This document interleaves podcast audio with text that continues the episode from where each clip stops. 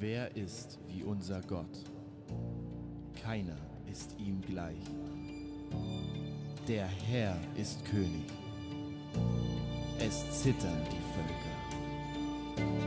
Seine Blitze erleuchten den Erdkreis. Die Erde sieht es und erbebt. Blickt er die Erde an, so zittert sie. Rührt er die Berge an, so rauchen sie. Gott ist König und er ist sehr zu fürchten. Ein großer und furchterregender Gott. Wer diesen Gott kennt, der muss sich vor niemandem fürchten und wird vor niemandem erschrecken. Denn Jahwe ist der allmächtige Gott. Er ist unsere Furcht und er ist unser Schrecken.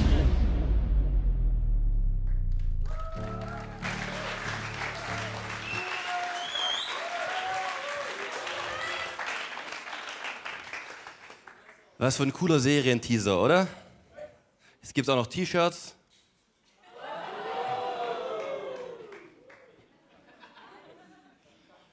So, ich freue mich ganz arg, dass ich heute mit euch sprechen darf über das Thema Gottesfurcht. Und wenn du heute zum ersten Mal da bist oder du vielleicht noch nicht so daran gewöhnt bist, hier in der Kirche zu sein, wenn du vielleicht Jesus noch gar nicht persönlich kennst, dann freue ich mich ganz besonders, dass du heute hier bist. Und ich will dir sagen, Jesus liebt dich. Und er ist interessiert an dir. Er will dich kennenlernen, obwohl er dich schon kennt und will eine Beziehung mit dir haben. Und um diese Wahrheiten, diese Sätze richtig und in ihrer Tiefe verstehen zu können, müssen wir das Thema Gottesfurcht verstehen. Und es könnte sein, dass es heute etwas unangenehm werden könnte. Und behalte einfach im Hinterkopf, ich habe dich lieb, okay? Und es wird alles gut. Es wird alles gut. Spoiler-Alarm, es wird alles gut. Ich bin in einer Welt groß geworden, in einem Land groß geworden, in dem der Mensch im Zentrum steht. Grundgesetz der Bundesrepublik Deutschland, Artikel 1. Die Würde des Menschen ist unantastbar. Sie zu achten und zu schützen ist die Verpflichtung aller staatlicher Gewalt. Artikel 2. Jeder hat das Recht auf freie Entfaltung seiner Persönlichkeit. Jeder hat das Recht auf Leben und körperliche Unversehrtheit. Wow. Die Freiheit der Person ist unverletzlich. Der Mensch ist im Mittelpunkt. Merkt ihr das? Artikel Nummer 3. Alle Menschen sind vor dem Gesetz gleich. Niemand darf wegen seines Geschlechtes oder seiner Abstammung oder seiner Rasse oder verschiedenen anderen Sachen benachteiligt werden. Ihr Lieben, das sind die grundlegenden Werte unseres Landes. Und das sind wichtige und gute Werte, die das Leben zwischen uns Menschen und unter uns als Menschen regeln. Alle Menschen sind gleichwertig, das ist auch ein biblisches Prinzip. Wir haben alle, sind alle im Ebenbild Gottes geschaffen und seine Würde ist in uns in unserer Erfahrung, ja, in unserem Leben in Deutschland, im Westen, da gibt es keinen Menschen, der wertvoller ist als ein anderer Mensch, oder? Wir haben keine institutionelle Sklaverei zum Beispiel, wo ein Mensch einen anderen Menschen als Besitz hat und über ihn verfügen kann. Es gibt keinen König, den wir als Gott oder Halbgott anbeten müssen und der die Macht hat, willkürlich mit uns umzugehen. Wir wissen nicht, was es bedeutet, jemanden wirklich zu fürchten. Wir wissen nicht, was es bedeutet, jemanden wirklich zu fürchten, weil er unser Leben in seiner Hand hält und wir ihm vollkommen machtlos ausgeliefert sind. Und deswegen sind wir wirklich denkbar schlecht dazu ausgestattet, das Thema Gottesfurcht wirklich zu verstehen das Thema Gottesfurcht zu spüren. Wir haben einfach nichts Vergleichbares in unserem Alltag. Aber wisst ihr, das ist hier bei uns im Westen so, aber in anderen Teilen der Welt und auch in der Bibel war das vollkommen anders. Da gab es Könige und Götter. Ja? wir machen jetzt einfach mal eine kurze Zeitreise, wie wir das manchmal gerne machen, hier 2000 Jahre in die Vergangenheit, in die biblische Welt. Okay, jetzt schneide ich mal kurz an. Weißt du, tu deinen Helm aufsetzen, deinen Zeitreisenhelm, den du mitgebracht hast. Ich hoffe, du hast ihn dabei. Ich habe es in den Telegram-Kanal reingeschrieben. Spaß, das habe ich nicht gemacht. Äh, stellt euch mal das Folgende vor, okay? Ihr lebt nicht in Deutschland, es ist nicht kalt, sondern wir leben im Nahen Osten in Israel. Es ist eine landwirtschaftliche Gesellschaft. Dein Nachbar heißt Jeremiahu und nicht Frieda oder sowas. Ja? Es ist schönes Wetter, ein warmes Klima. Du lebst da, wo andere Urlaub machen. Schön, oder? Das Problem ist, damals, ja, vor 2500 Jahren, ist die Genfer Menschenrechtskonvention noch nicht wirklich äh, passiert oder so. Gell? Das heißt, du bist ein Sklave und du hast einen Meister. Das bedeutet, dass du diesem Menschen als Besitz gehörst. Und dein Wert ist so hoch wie ein Nutztier. Zum Beispiel ein Ochse, Ochse, ein Ochse oder ein Kamel. Dein Wert liegt in deiner Arbeitskraft. Und wenn du nicht leistest, dann wirst du weggeworfen. Deine Rechte als Sklave, der einen Meister hat, sind sehr beschränkt. Du hast vielleicht welche, aber sie sind eigentlich nicht wirklich existent. Er kann dich willkürlich behandeln, er kann dich schlagen, er kann dich misshandeln. Es ist in seiner Macht, mit dir umzugehen, wie es ihm gerade passt. Außerdem gibt es einen König. Und in diesem Gedankenspiel ist keiner von euch der König, okay? Wir sind alle Untertanen. Und wie verhält sich denn so der typische König? Dafür schauen wir jetzt doch mal ein bisschen in die Bibel, zum Beispiel äh, in das Buch Esther kennen wir vielleicht, die meisten von uns kennen das Buch Esther. Da befinden wir uns gerade im persischen Großreich und der König, der heißt Ahasverus. Das ist äh, ein anderer Name für Xerxes, den kennt man vielleicht eher, das ist der von 300. Habt ihr 300 gesehen? Das ist Sparta. Genau. Niemand? 300? Wenigstens einer. Also Xerxes, der mit den vielen Piercings und so weiter. Ich weiß nicht, wie historisch korrekt das ist, aber anyway. Auf jeden Fall dieser König, ja, Xerxes, der hat eines Tages entschieden, Esther 3, Vers 13. Und die Briefe wurden durch Eilboten in alle Provinzen des Königs gesandt, um alle Juden zu vernichten, umzubringen und auszurotten. Vom Knaben bis zum Greis, Kinder und Frauen. An einem Tag, am 13. des 12. Monats, das ist der Monat Adar, und um ihre Habe als Beute zu rauben. Der König hat also entschieden und mit Boten in das ganze Land, in dem wir jetzt als Juden zum Beispiel wohnen würden, entsandt mit dem Befehl, um alle Juden zu vernichten, umzubringen und auszurotten. Und zwar vom Knaben bis zum Kreis, alt bis jung, jung bis alt, Kinder und Frauen an einem Tag. Lasst euch das mal auf der Zunge zergehen. Was für eine Macht dieser König hatte. Die Würde des Menschen ist unantastbar. Das sind wir. Sie zu achten und zu schützen ist die Verpflichtung jeder staatlicher Gewalt. Merkt ihr den Unterschied? Jeder hat das Recht auf Leben und körperliche Unversehrtheit. Alle Menschen sind vor dem Gesetz gleich und niemand darf wegen seiner Rasse benachteiligt werden. Also, das ist eine andere Welt, oder? Esther 3, 13, alle Juden zu vernichten, umzubringen und auszurotten. Versuchen wir uns doch mal in diese Welt hinein zu versetzen.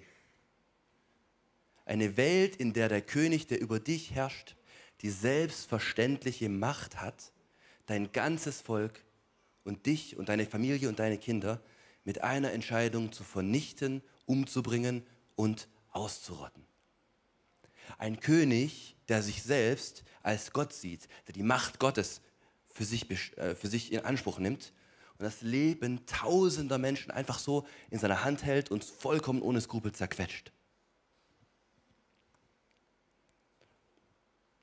Eine weitere Geschichte. In Kapitel 4 vom Buch Esther da geht es weiter. Denn Esther sollte dann zum König gehen und ihn davon überzeugen, vielleicht doch nicht äh, diesen Befehl auszuführen.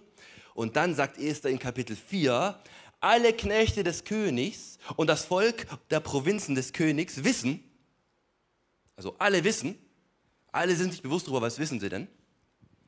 Ist doch klar, alle Leute wissen, dass für jeden Mann oder Frau, der zum König in den inneren Hof geht, ohne dass er gerufen worden ist, ein Gesetz gilt. Okay, es gilt ein Gesetz, nämlich ihn zu töten. Es sei denn, dass der König ihm das goldene Zepter entgegenreicht. Dann darf er am Leben bleiben. Leute, habt ihr gehört, was ich gesagt habe, oder? Es herrscht ein Gesetz, das alle Menschen ganz selbstverständlich kennen. Jeder weiß doch, dass wenn du ungerufen zum König kommst, du automatisch totgeweiht bist. Du kommst in seine Gegenwart und ein Todesurteil ist auf dir, ohne dass du was gemacht hast. Und nur wenn er dich aktiv begnadigt, dann wirst du am Leben bleiben. Ein einzelner Mensch entscheidet nach Lust und Laune über Leben und Tod einzelner Personen und eines ganzen Volkes. Ihr Lieben, ist das eine Person, die es sich zu fürchten lohnt? Ist das ein Mensch, dem man mit Furcht und Zittern entgegentritt? Stell dir mal vor, Esther, wie sie vor den König gekommen ist, der ihr ganzes Volk ausrotten will und der sie zum Tode verurteilt, bevor sie überhaupt gesprochen hat.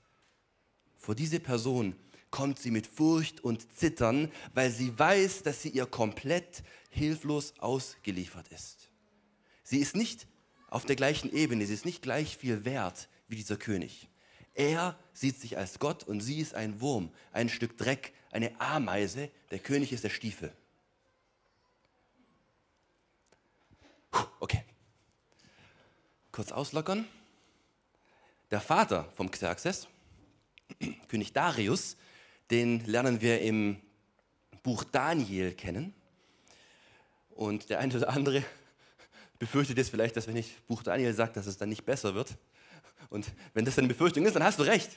Daniel 6, Vers 8, der zweite Teil. Ja, da sagt dieser König, also der erlässt auch ein Gesetz. Die Könige lassen immer gerne Gesetze und da ist eins krasser als das nächste. Er zum Beispiel sagt, dass jeder, der innerhalb von 30 Tagen an irgendeinen Gott oder Menschen eine Bitte richtet, außer an den König, in die Löwengrube geworfen werden soll. Leute, lass uns mal kurz von der Kinderstundenmentalität rauskommen und in die echte Welt zurückkommen, in der jemand sagt, dass wenn irgendjemand einen Gott oder einen Menschen irgendwas bittet, außer mich, dann tue ich ihn in die Löwengrube. Da passiert dann, dass hungrige Löwen ihn fressen. Es ist nicht angenehm, von einem Haufen hungriger Löwen in Stücke gerissen zu werden. Und das schien diesem König eine gute Idee zu sein. Und er hat keine moralischen Skrupel gehabt dabei. Er war nicht so, die Würde des Menschen ist unantastbar. Deswegen sollte ich vielleicht nicht so ein Gesetz äh, erlassen, wo Menschen zu Tode gefoltert werden, wenn sie mir nicht in den Kram passen. Aber in dieser Welt war es für ihn überhaupt kein Problem. Eine unfassbar böse und willkürliche Macht, die dieser Mann hatte. Daniel, wie wir wissen, war ungehorsam, dann kam er auch in die Löwengrube, Gott hat ihn beschützt, der König wollte ja eigentlich gar nicht, dass Daniel in die Löwengrube kommt, weil er ihn gemocht hat. Er fühlte sich von seinen Beratern da irgendwie hintergangen, was ich noch nie verstehen konnte, weil du hast ja das Gesetz erlassen. Also nach Motto, dann erlass es halt nicht, wenn du nicht willst, dass äh, Leute in die Löwengrube kommen. Auf jeden Fall ist er dann sauer auf seine Berater. Er freut sich, dass Daniel gerettet wurde. Und was macht er dann mit den Beratern? Irgendwelche Ideen. Ich meine, wir haben den ja schon kennengelernt, selbst wenn du die Geschichte noch nicht kennen würdest, könntest du dir vielleicht überlegen, dass die Berater nicht auf eine Reise äh, an den Strand oder so geschickt werden. Ja, die werden auch nicht heimgeschickt ohne Bezahlung für zwei Wochen, um über das nachzudenken, was sie gemacht haben, weißt du, sondern äh, gut. Ja, vielleicht sagt es der eine oder andere, Auge um Auge, Zahn um Zahn, die haben den Daniel reingeworfen, dann ist es ja auch fair, wenn sie selber reingeworfen werden. Ich will dich gar nicht verurteilen, ja, das ist deine Sache, wie du darüber denkst. Aber es wurden nicht nur sie reingeworfen, sondern auch ihre Kinder und ihre Frauen. Und ehe sie noch am Boden der Grube angekommen waren, fielen die Löwen über sie her und zermalmten all ihre Knochen. Die Männer, ihre Kinder und Frauen. Und dieser König hatte überhaupt keine moralischen Skrupel, diese Menschen zu Tode zu foltern. Ihr Lieben, ist das ein Mensch, der gefürchtet wurde? Ist das jemand, wenn wir in seiner Gegenwart wären, wenn wir vor ihm stünden, dass wir ihm mit Furcht und mit Zittern entgegentreten würden, weil er unser Leben in seiner Hand hält und weil er zumindest in diesem Land viel, viel wertvoller ist wie wir und wir überhaupt kein Recht haben, dass wir ihm gegenüber geltend machen könnten. Die Würde des Menschen ist in dieser Welt nicht unantastbar, sondern es gibt in dieser Welt jemanden, der so viel höher und so viel wertvoller ist, dass er mit dir machen kann, was er will und du keinerlei Recht hast, um ihm zu widersprechen. Weil zwei Geschichten äh, nicht genug sind und man in der Predigt immer drei haben muss, das ist eine Regel, äh, gehen wir jetzt noch, noch mal ein bisschen weiter zurück zu Daniels Freunden. Da sind wir in dem babylonischen Reich, der Vorgänger hier. Ähm, das ist der König Nebukadnezar. Nebukadnezar. Der hatte einen Traum. Und dieser Traum war nicht so wie der von Martin Luther King. Weißt du, was ich meine? Der war nicht so, ich habe einen Traum, sondern der war so, ich hatte einen Traum.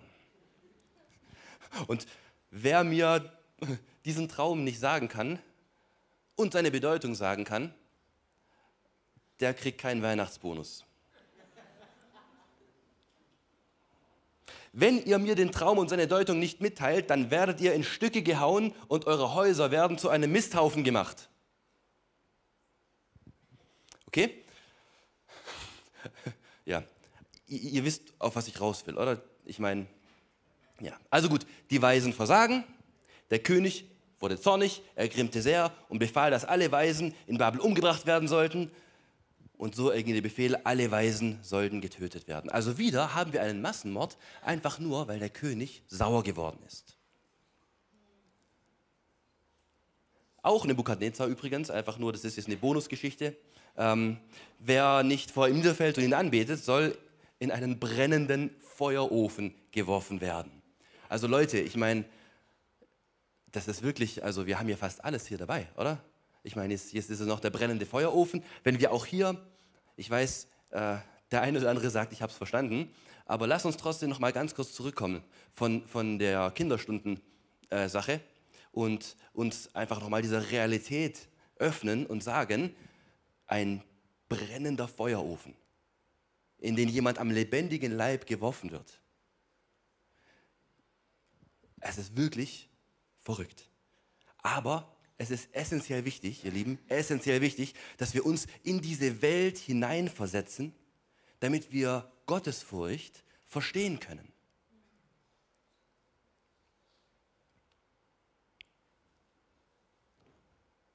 Genau. Die Band kann vielleicht schon mal nach vorne kommen. Die Welt, wie ihr sicherlich alle merkt, war eine komplett andere damals wie die unsere.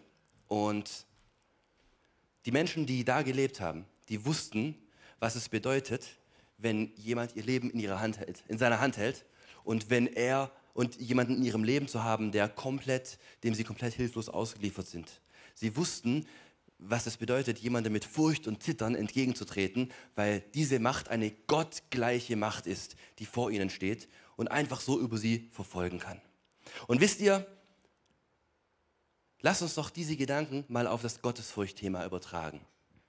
Denn unter Menschen ist es natürlich vollkommen falsch, dass damals die Leute sich so verhalten haben. Denn natürlich sind wir alle Menschen sind gleich und die Würde des Menschen ist von einem anderen Menschen natürlich unantastbar. Natürlich waren es Verbrechen, die diese Menschen begangen haben. Aber wisst ihr, es gibt ein Wesen in diesem Universum, das wirklich Gott ist. Und es gibt ein Leben, ein Wesen im Universum, das wirklich unendlich viel wertvoller ist, als wir es sind. Und das wirklich unser Leben in seiner Hand hält. Und das wirklich mit vollem Recht unser Leben zerquetschen könnte, ohne dass wir irgendetwas dieser Person gegenüber geltend machen könnten. Es gibt jemanden, der unendlich viel wertvoller und wichtiger und größer ist wie wir.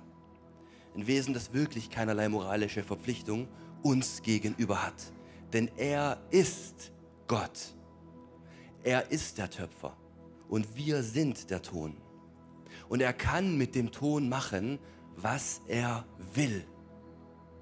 Er ist Gott, er ist der Schöpfer und wir sind wirklich Dreckwesen. Denn Staub bist du und zu Staub wirst du zurückkehren. Ihr Lieben, verstehen wir vielleicht jetzt besser die Reaktion des Volkes Israel, als sie gerade aus Ägypten rausgekommen sind und Gott sie am Berg Sinai treffen wollte und sie Angst hatten? 2. Mose 20, 18. Das ganze Volk nahm den Donner wahr, die Flammen, den Hörnerschall und den rauchenden Berg. Stell dir das mal bildlich vor. Als nun das Volk das wahrnahm, zitterten sie, blieben ferne, blieben von ferne stehen und sagten zu Mose, rede du mit uns und dann wollen wir auf dich hören. Aber der Gott soll nicht mit uns reden, damit wir nicht sterben. Den Israeliten musste man nicht sagen, dass sie Gott fürchten sollen. Die kannten den Pharao, sie wussten, wie der Pharao mit ihnen umgegangen ist. Und jetzt seit kurzem kannten sie auch Jahwe, der ihren alten Gott in Ägypten zerstört hat. Mit zehn schrecklichen Plagen zermalmt hat, das gesamte Land zugrunde gerichtet hat, bis hin dazu, dass er jeden Erstgeborenen getötet hat im ganzen Land dann hat er die mächtigste Armee der damaligen Welt einfach so im Meer ertränkt. Und jetzt kommt dieser Gott auf den Berg Sinai mit Feuer, mit Rauch, mit Wolken und sagt, kommt zu mir. Also ich würde wahrscheinlich auch nicht hingehen. Ich würde nicht sagen, klar, Gott ist mein Kumpel, Ihr Lieben, Furcht und Zittern ist die natürliche und angebrachte Reaktion auf die Begegnung mit Gott. So oft haben wir vielleicht auch gehört, dass Gottesfurcht einfach nur Ehrfurcht bedeutet. Und Ehrfurcht, das ist so wie Atmen. Ja? Das ist selbstverständlich, das ist Pillepalle, lächerlich. Natürlich habe ich Ehrfurcht. Aber wenn ich einem Gott begegne,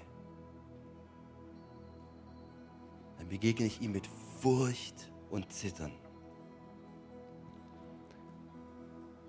Ich liege auf dem Boden, mit meinem Gesicht auf dem Boden, weil ich schreckliche Angst habe, dass dieser heilige Gott mit mir machen kann, was er will und ich in seiner Hand bin. Wisst ihr, die Könige, die haben nur Gott gespielt, aber Jahwe ist der wahre Gott. Er ist der wahre Gott und er hat wirklich rechtlich die Macht, mit uns willkürlich umzugehen und zu tun, was er will. Wir sind wirklich Dreckkreaturen. Er ist wirklich heilig. Wir sind wirklich wie Staub und er ist wirklich wertvoll, wunderbar und sehr zu fürchten. Aber wisst ihr, wenn wir vor diesem Gott stehen und wissen, wer wir sind und wer Gott ist, dann kommt es ganz darauf an, ob dieser Gott, vor dem wir stehen, so ist wie Xerxes oder so ist wie Nebukadnezar oder ob es sich hier um unseren Gott handelt, um Jahwe. Ihr Lieben, die größte aller Offenbarungen ist, dass Gott dich liebt und nicht zerstört, nicht zerquetscht, deine Sünde nicht sieht und dich dafür richtet, sondern entschließt selbst zur Dreckkreatur zu werden, um an deiner Stelle die Strafe, die du verdient hättest für deine Schuld, auf sich zu nehmen, damit du eine Beziehung zu ihm haben kannst. Ihr Lieben, Gott ist unendlich wertvoll, unendlich anders Und er hat dich und mich geschaffen, nicht um willkürlich mit uns umzugehen, um uns zu zerstören, sondern aus Liebe. Weil er dich liebt, hat er dich geschaffen. Weil er eine Beziehung mit dir haben will, hat er dich geschaffen. Er ist dein liebender Vater. Lass uns zusammen aufstehen.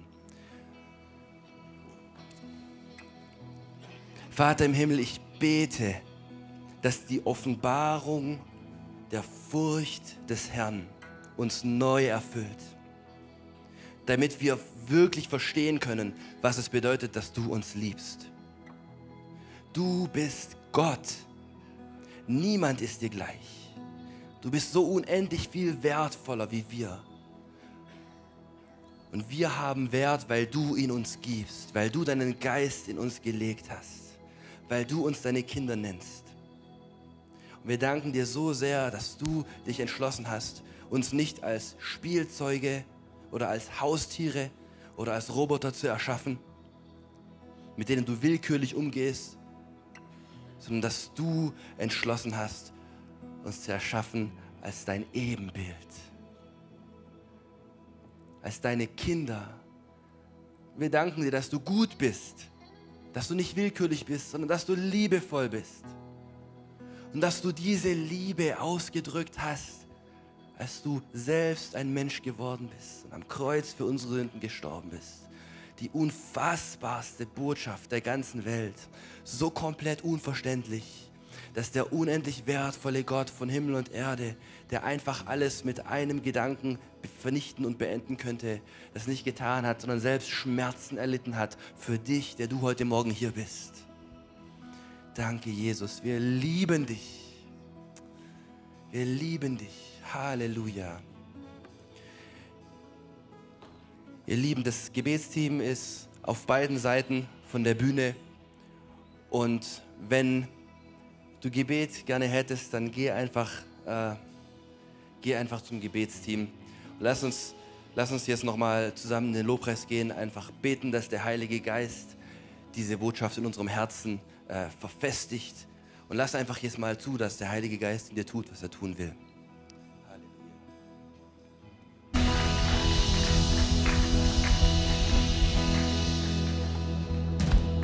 Video vorbei, Message beendet. Ich hoffe, es hat dir gefallen. Ich hoffe, du wurdest inspiriert. Falls ja, abonniere gerne den Kanal, gib uns einen Like, Daumen nach oben, aktiviere die Glocke, sodass du keinen Content mehr verpasst. Hey, du siehst auf dieser Seite eine Auflistung von all unseren Locations, an denen wir dich so gerne auch mal physisch begrüßen würden. Du hast auf dieser Seite eine Möglichkeit, uns mit deinen Finanzen zu unterstützen, via PayPal QR-Code oder via andere Zahlungsmethoden. Die findest du unten in der Videobeschreibung. Falls du heute dein Leben Jesus gegeben hast, dann haben wir wirklich Grund zur Freude und Grund zum Jubeln. Lass uns das gerne mitteilen. Nutze hierfür einfach das Kontaktformular und dich so gerne kennenlernen. Und auch wenn du schon lange mit Jesus unterwegs bist, möchten wir gerne von dir hören, was Jesus so in deinem Leben wirkt. Nutze dafür in der Videobeschreibung den Button Praise Report und lass uns von, voneinander hören. Hey, ich freue mich auf dich, dich kennenzulernen und was Gott so in deinem Leben noch so vorhat.